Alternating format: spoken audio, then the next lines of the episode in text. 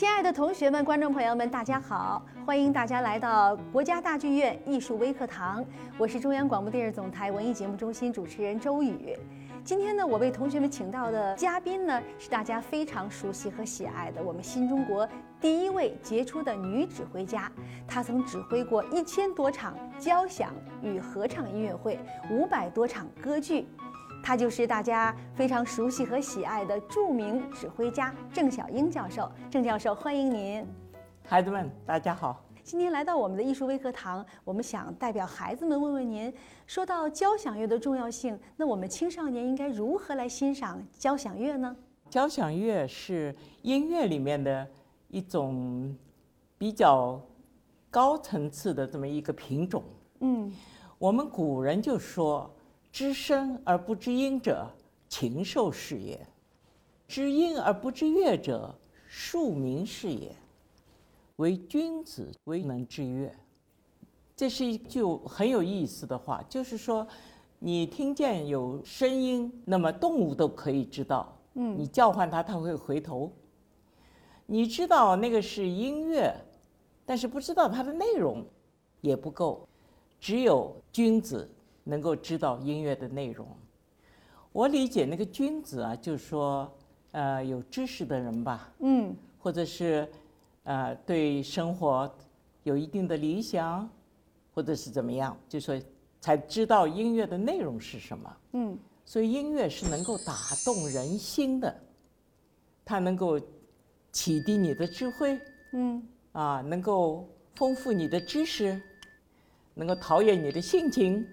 那么，著名的科学家爱因斯坦还有一句话：“想象力比知识更重要。”我理解，知识是前人留下的，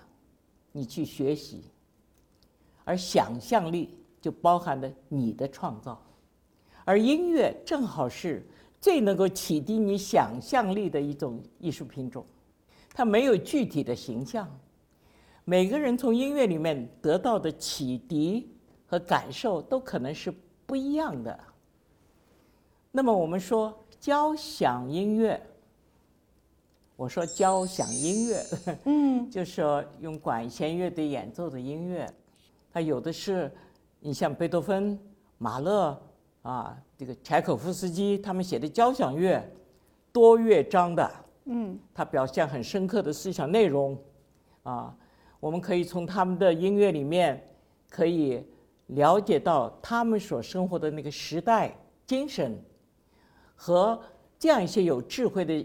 音乐家们他们的追求，啊，他们的痛苦，他们的奋斗，这个等于我们学习的历史，嗯，啊，我们扩充了我们的知识，所以大的交响乐，我们希望孩子们，啊，都能够努力的去欣赏它。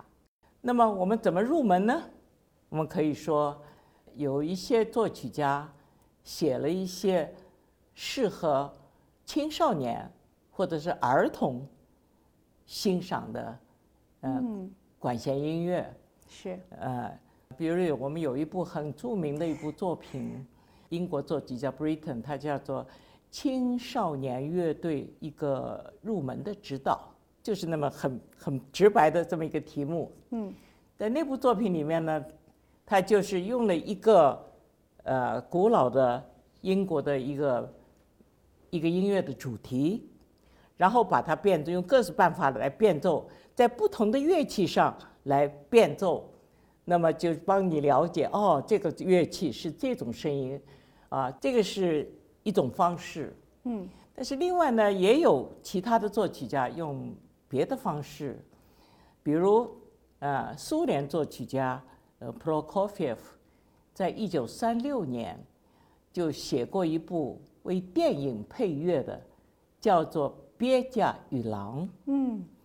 这个呢，要从英文方面来翻译了，人们都叫它《彼得与狼》。是，但是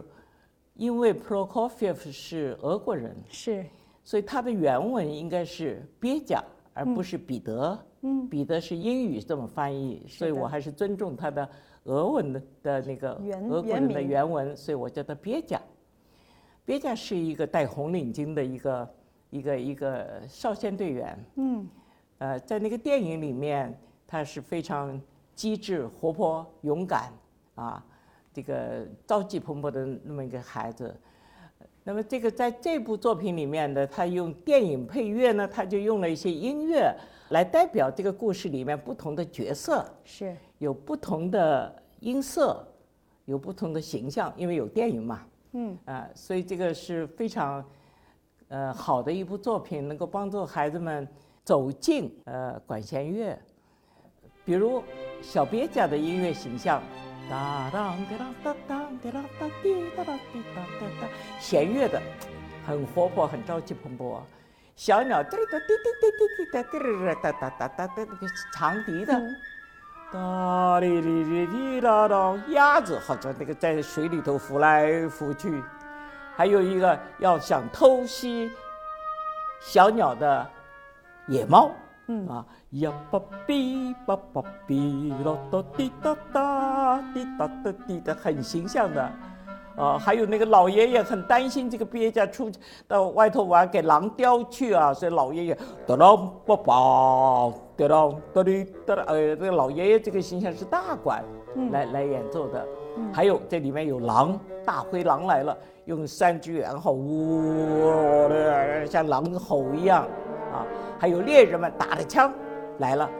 嗯那个打击乐上打出来的就好像打枪一样，枪炮的声音。所以这样的一回弦乐啦、木管啦，就帮助孩子们就知道哦，这个音色、这个形象多有意思啊！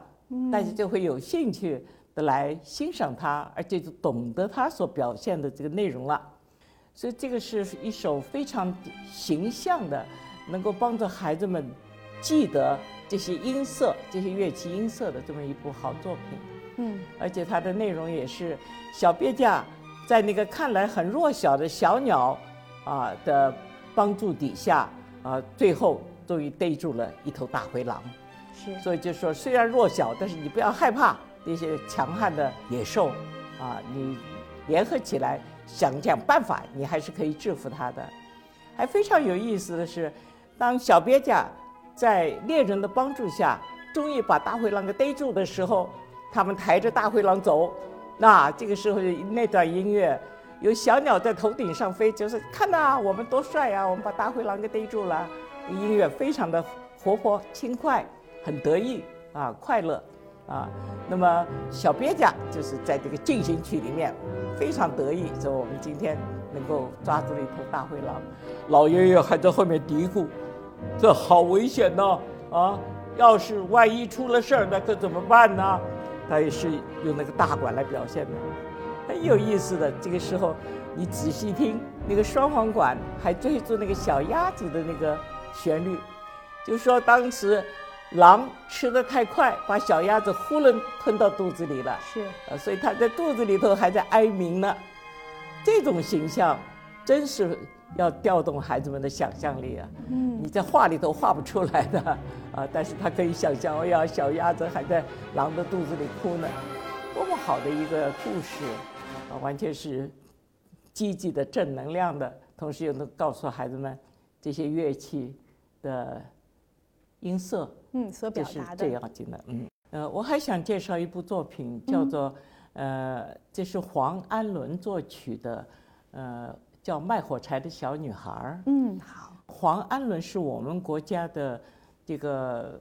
很优秀的作曲家，嗯他在一九七八年，哼，四十多年以前了，是的嗯，为北京舞蹈学校的毕业班写了一部舞剧。这部舞剧是以丹麦的著名的童话作家安徒生的，呃，一个一个故事叫《卖火柴的小女孩》作为蓝本来编剧的。嗯那么当时舞蹈学校请，呃，在中央歌剧院，呃，任作曲家的这个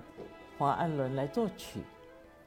呃，由于这个故事的背景是在丹麦，是欧洲的，所以他的用的音乐的，虽然他是个中国作曲家，但是他用了欧洲十九世纪的那个风格来嗯写这个音乐。嗯这部作品的跟那个鳖驾驭郎不同的呢？嗯，它也是用各种不同的音色的乐器来表现那个可怜的孩子的故事，啊，但是因为它是一部舞剧音乐，芭蕾舞剧音乐，嗯，所以它更具有舞蹈性。所以当你听到那个音乐的情景的时候，你会忍不住有的时候，孩子们你可以跟着他一起跳起舞来。那么就可以从肢体上也可以更好的感觉它的音乐性，感觉它的节奏性，啊，感觉它的舞蹈的形象，呃，也是一部非常成功的作品。我们把这样一些对儿童做的音乐都算作是管弦音乐或者交响音乐，嗯，但他们不是交响曲，哦，它不是多乐章的交响套曲，或者不是思想是内核很深刻的，它就是儿童为儿童特写的。但是这是一个一个入门的一个非常好的教材。嗯啊，你熟悉了它的音响，熟悉了它的编配的方式，熟悉了它的音色，熟悉了它表现喜怒哀乐的这个这种技法，嗯，那么你很自然，你在在欣赏那些大部头的交响乐的时候，你就更加容易对西方的作曲家的语言了，嗯。因为那到底是他们说的是外国话，嗯。啊，就好像，嗯，你要是不懂 A B C，你也不懂得不会说英文一样。是，所以欣赏音乐呢，也是有一点，就是说你要能够开始能够知道一点，呃，欣赏音乐的这个最基本的一些知识，嗯，那么你就可以更好的走得更更深一点，能够欣赏到更多音乐的呃宝藏。今天特别感谢郑教授做客我们艺术微课堂，给我们分析讲解了怎样去欣赏交响乐。也希望您健康，带给我们更多的指挥作品，艺术之树常青。欢迎同学们继续关注国家大剧院的艺术演出信息，关注国家大剧院的艺术微课堂。我们下期节目再见。再见，大家。